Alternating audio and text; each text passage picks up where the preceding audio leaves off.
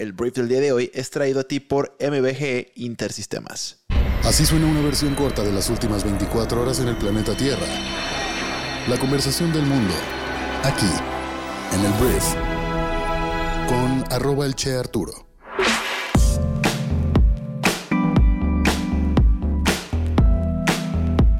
Muy buenos días, bienvenidas, bienvenidos a esto que es el brief para este martes 20 de junio.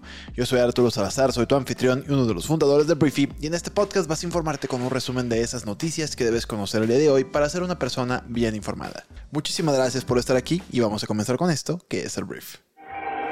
Vamos a arrancar hablando de México y tenemos que hablar de la nueva secretaria de Gobernación. El presidente Andrés Manuel López Obrador ayer anunció que Luisa María Alcalde Luján será la nueva secretaria en sustitución de la corcholata Adán Augusto López.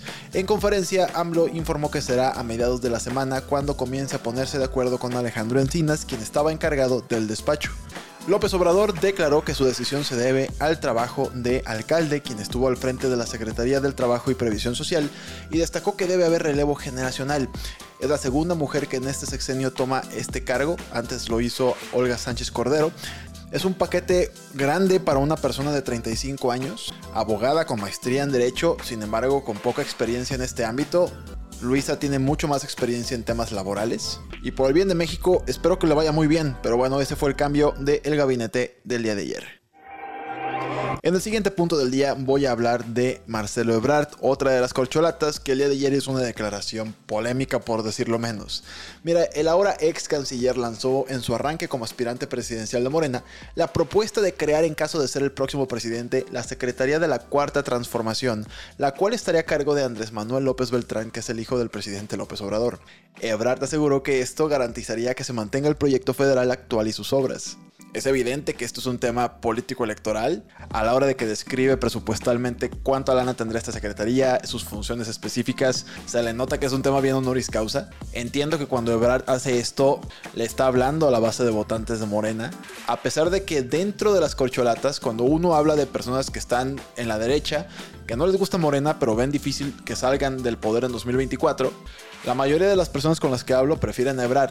Y este tipo de acciones como que decepcionan un poquito, pero pues entendamos que lo que quiere primero es ganar la candidatura. Y ya después se preocupará por convencer al resto de las personas por que voten por él.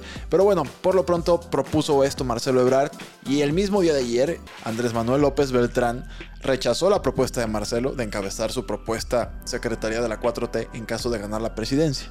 Entonces yo creo que le salió un poco mal este juego a Ebrard. Pero lo que logra Marcelo Ebrard es que sigamos hablando de él en todos lados y bueno, eso es muy importante para sus aspiraciones. Y ante todo esto, pues me imagino en cualquier parte de México en la que te encuentres has estado viendo publicidad y espectaculares y espectaculares y espectaculares entrevistas de radio donde hablan de los logros de la 4T, lo cual en teoría pues es una violación a la ley electoral de nuestro país porque se están adelantando a los demás partidos políticos.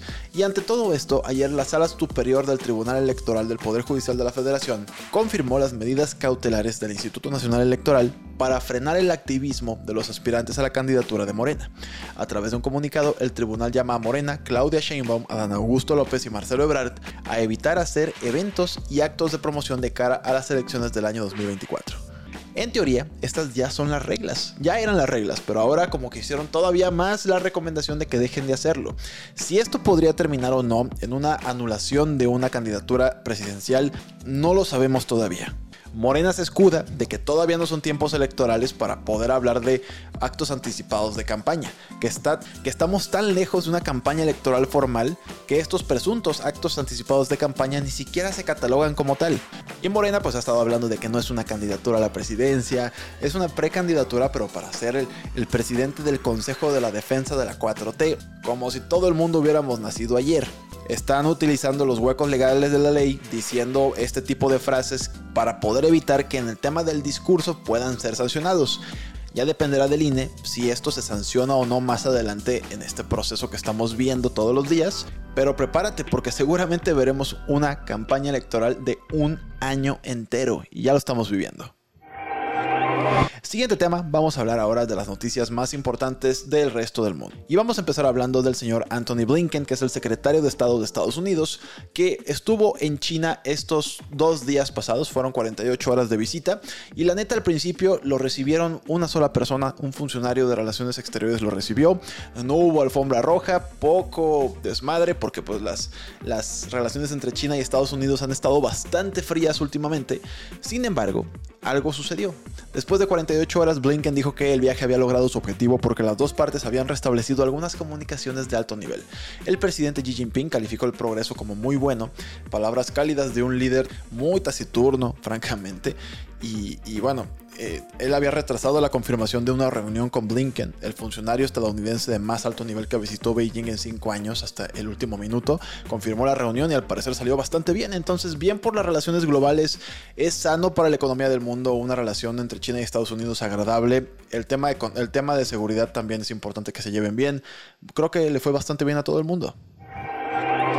Quiero hablar de una empresa que se llama MBG precisamente, porque mira, esta compañía es una empresa mexicana que si tú eres una persona que está o que tiene un área en su negocio de comercio exterior de muchas importaciones y exportaciones, MBG tiene un producto que se llama Arancel y Arancel lo que hace es simplificar tus operaciones de comercio exterior y puedes tener control total de todos tus inventarios de manera muy fácil, intuitiva y segura. No importa en qué etapa del proceso productivo, estratégico, comercial o logístico te encuentres, la neta Arancel te respalda. Si eres una empresa que tiene que cumplir con los requerimientos del anexo 24 y el 30 de las reglas generales del comercio exterior, no te preocupes porque Arancel te ayuda a cumplir con estas normativas de manera eficiente. Olvídate de las complicaciones, es un producto espectacular y te recomiendo mucho que entres a www.mbg.com.mx para que conozcas más acerca de esta empresa que tiene más de 20 años impulsando la transformación digital en México y específicamente en el comercio exterior mexicano. Vamos al siguiente tema de noticias y vamos a hablar de Donaldo, el expresidente más naranja del mundo, porque seguramente ya sabes si escuchas este podcast de vez en cuando, o todos los días, que Donaldo fue acusado a principios de este mes y se declaró inocente de 37 cargos de delitos graves relacionados con su retención de documentos clasificados y obstrucción de la justicia. El gobierno federal recuperó más de 300 documentos con marcas clasificadas de Trump después de que salió de la Casa Blanca, incluso de una búsqueda del FBI en su resort Mar-a-Lago en agosto del año 2022. Donaldo está intentando quitarse esto de encima, sobre todo en un tema político, porque esto les podría afectar en un tema este, electoral. Y ayer se excusó diciendo que él guardó documentos porque estaba muy ocupado para filtrar los que eran de él y los que eran de la Casa Blanca. Donaldo afirma eso, que no les iba a entregar pues un montón de temas personales de sus cosas, de sus memorias, de lo que él tenga a la, a la Casa Blanca y a sus archivos. No lo iba a hacer, pero estaba demasiado ocupado para agarrar los documentos y filtrar. Este papelito es un documento clasificado nuclear y este papelito es los apuntos de mi nieto Chuchito. Es como, esa es la excusa de Donaldo. Es patética, francamente, así lo pienso yo. Pero bueno, es la forma en la que este hombre intenta convencer a su base de votantes, que es bastante férrea y es bastante, bastante fanática, de que lo que hizo él no fue ningún delito. El siguiente tema vamos a hablar de algo que está, pues la neta, teniendo todos los medios bastante atentos. Una operación masiva de búsqueda está en curso y también de rescate en el medio del Atlántico, del océano, después de que un submarino turístico desapareciera durante una inmersión en el naufragio del Titanic este domingo. El contacto con el pequeño submarino se perdió aproximadamente una hora y 45 minutos después de que se sumergió, fue lo que dijo la Guardia Costera de Estados Unidos. La firma responsable de viajes eh, se llama Ocean Gate, dijo que se estaban explorando todas las posibilidades para rescatar a estas cinco personas a bordo y cada uno de estos boletos cuestan 250 mil dólares. Son 8 días de viaje que te incluye diferentes inmersiones para ver el Titanic, pero están perdidos y hasta estos momentos no sabemos en dónde están. Siguiente punto, vamos a hablar del juego del calamar, que no sé si recuerdes esta gran serie de Netflix que rompió todos los récords, pero pero la noticia es que se confirma que en noviembre se estrenará un reality show del juego del calamar de 456 jugadores, quienes lucharán por un premio de 4.56 millones de dólares. Obviamente la idea es que nadie muera en este juego, pero pues al parecer sí los van a hacer sufrir bastante porque quieren replicar lo más posible el juego de la serie, pero bueno, vamos a ver qué ocurre. Hablemos un poquito de fútbol y empezando por el Paris Saint Germain, un equipo relevante últimamente porque ahí juega Mbappé, ahí jugaba Messi, ahí juega Neymar y al parecer están cerca de nombrar a Luis Enrique como su nuevo entrenador.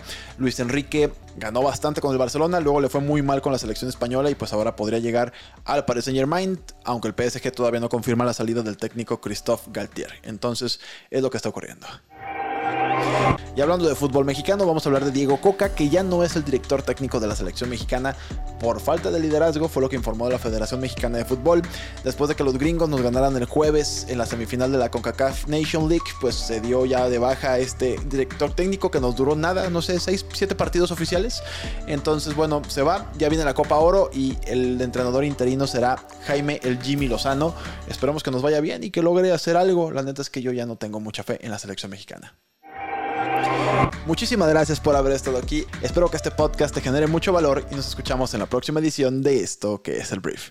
Yo soy Arturo. Adiós.